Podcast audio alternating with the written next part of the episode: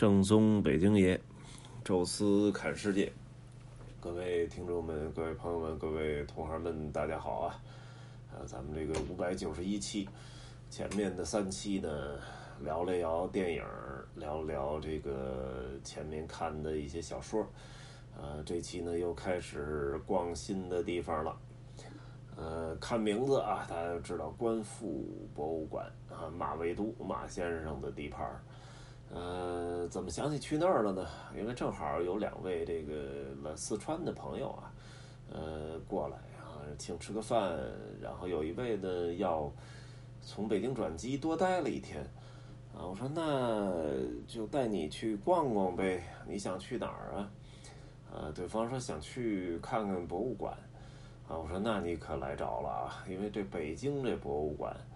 呃，大大小小的国家级的，然后北京级的私人的博物馆、商业的博物馆，分门别类，各个种类的，什么警察的、军事的、航空的、铁路的、汽车的、电影的，呃，对，各种各样的，什么样都有。所以我说，你对什么感兴趣啊？呃，不行，就比如咱去最标准的这国家博物馆啊，虽然就麻烦一点啊，这个还得查两回的安检身份证啊，但是也不要钱啊，然后这个东西也是整个全中国最精华的，呃，对方还挺这个体谅的啊，说你是不是很喜欢看博物馆吗？然后你就别去一个，就别带我去一个你去过的了，这样的话。呃，等于纯粹是为我服务，这就不合适了。说干脆去一个你也没去过的啊，然后这样咱们一块儿看。哎，我说那也好啊。我说这个正好，呃，观复是我一直挺想去的，但是太远了啊，所以就一直各种各样的这个机缘巧合吧都没去成。呃，我说这回那咱们就开车来一趟吧。啊，这个。怎么说也是一个网红的景点啊！这个观复博物馆啊，现在这猫是越来越多，啊，各种经常看到这个马未都马先生的微博啊，也关注了，啊，经常看他拍照啊，发那些猫，啊，那这回正好机会不错，就开过去吧。原来一直以为这官府博物馆在大山子九仙桥这附近，结果可真没附近了，这一口气儿啊，从大山子这个。地图就给我知道，应该叫北碏吧，还是南碏这块儿？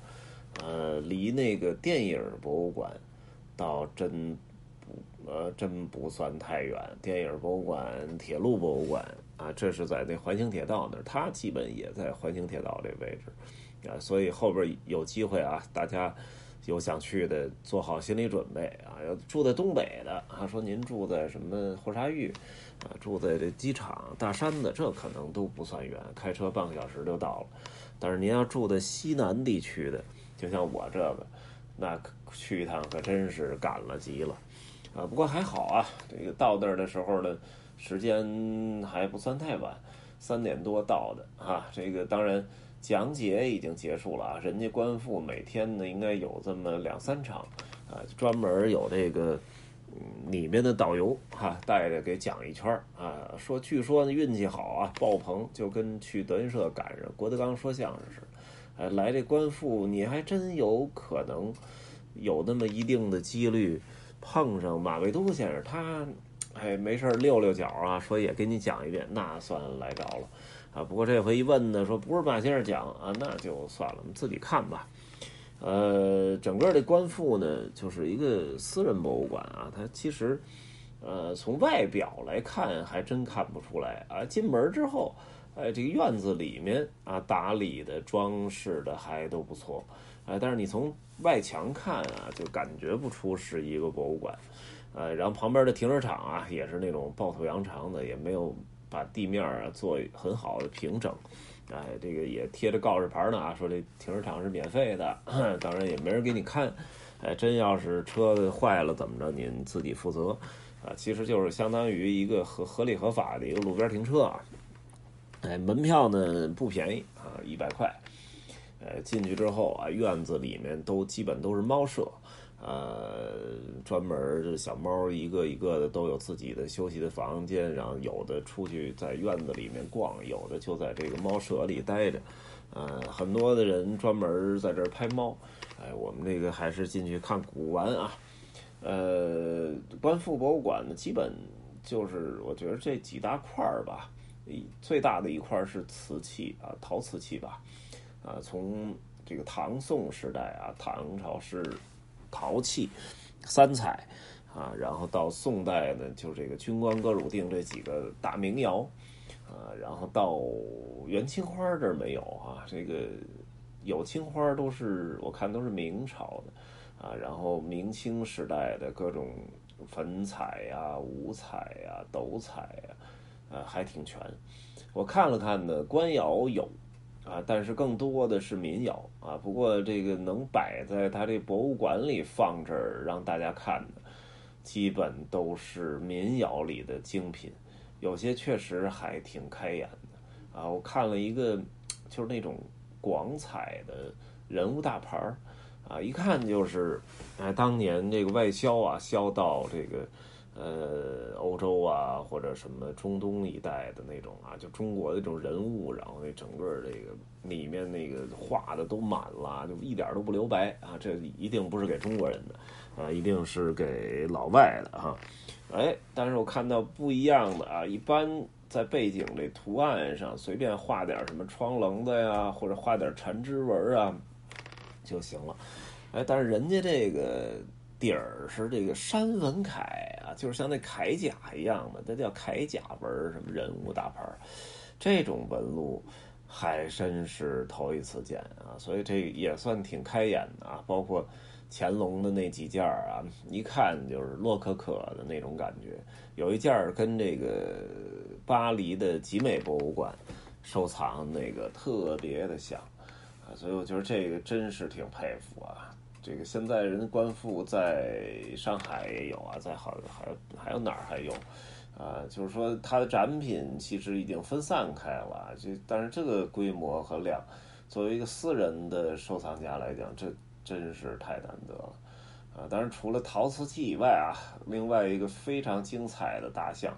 啊，也在一层是他的这个呃家具啊，那马未都的家具啊，当然这也是他自己本身非常擅长的。我看过他的一些什么书啊，基本就是陶瓷和家具，我觉得这两个可能是他最擅长的两个方面吧。啊，当然其他的也看他写过啊，但是我觉得个人观察啊，可能家具也算是他比较擅长的。啊，这里边黄花梨的啊，什么这个这个为主吧，红木，呃，我还说找找有没有香樟木啊，他估计人家看不上，啊，能收进来的啊都是精品，而且能摆出好几堂啊，这个不光一堂这个家具啊，床啊、桌子呀，这个办公的写字台呀，什么矮机多宝格，呃，人能摆出好几堂来。啊，这个确实是真的挺难得哈。呃，楼下呢是家具和瓷器啊，也是他收藏的这个博物馆里，我觉得最精华的两块儿吧。呃，上上到楼之后，哎，门和窗那块儿我觉得还不错啊，有这专门这个门板上面都是三国的人物，还挨着一个一个仔细的去看啊。但是那个呢，在中国的江南地区，什么浙江啊、江苏啊、安徽啊这一块儿，很多的去过的什么西递宏村之类的，人家那里面，呃，大院里面也有这种类似这种雕刻，而且有有的我觉得比他这个还要更精彩、更细致啊。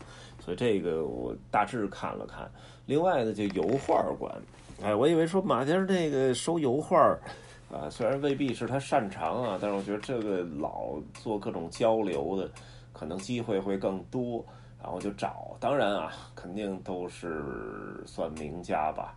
呃，我看都是什么各省的什么美协主席啊，什么得奖，但是我叫不上名来啊，就说明他在国内应该不是超一线的啊，最多就是一线、二线。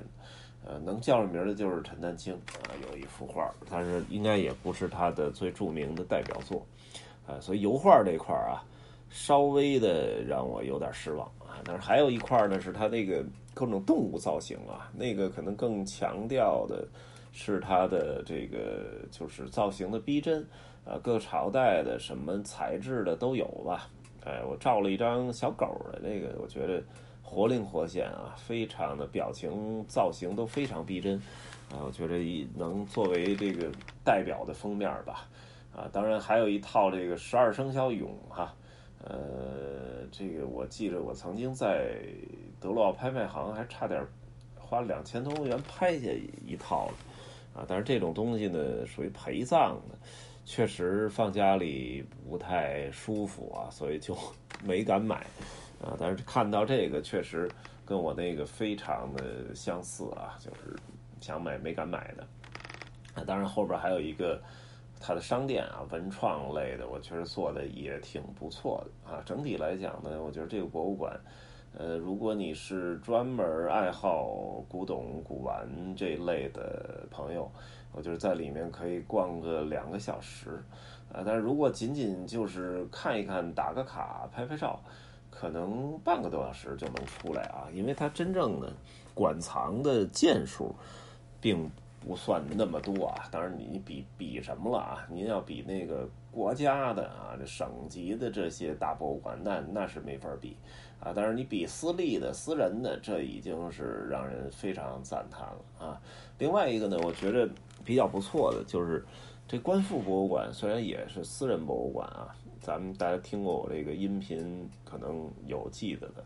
呃，之前没多久啊，去过一个剑川博物馆啊，樊剑川的。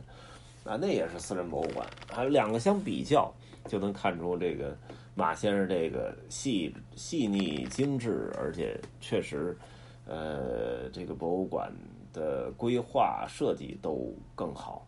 呃，他这个甭管地面、墙面，然后包括每一件东西的摆放的状态，呃，你能感觉出是一个。就是现代的博物馆啊，虽然并不像那个那么国家级的那么发达，那么这个装饰的那么好，但是你能感觉到所有的这种博物馆的思维、设计思维都是现代式，而这个建川先生那个应该还停留在上个世纪九十年代的那种感觉啊，呃，所以这个从从这个博物馆的设计上来讲，我觉得也是不错啊。当然，喜欢猫的啊，出来还能拍拍。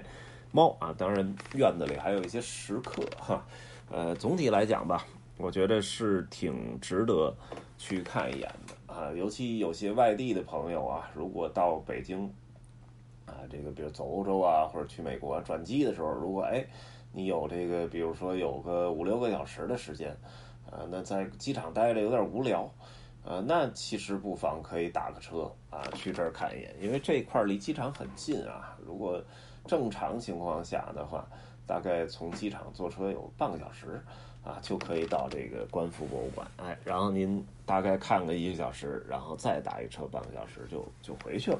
哎，整体来讲还是挺不错的哈，呃，也推荐给大家哈。观复博物馆，感谢各位的收听啊，咱们下期再聊。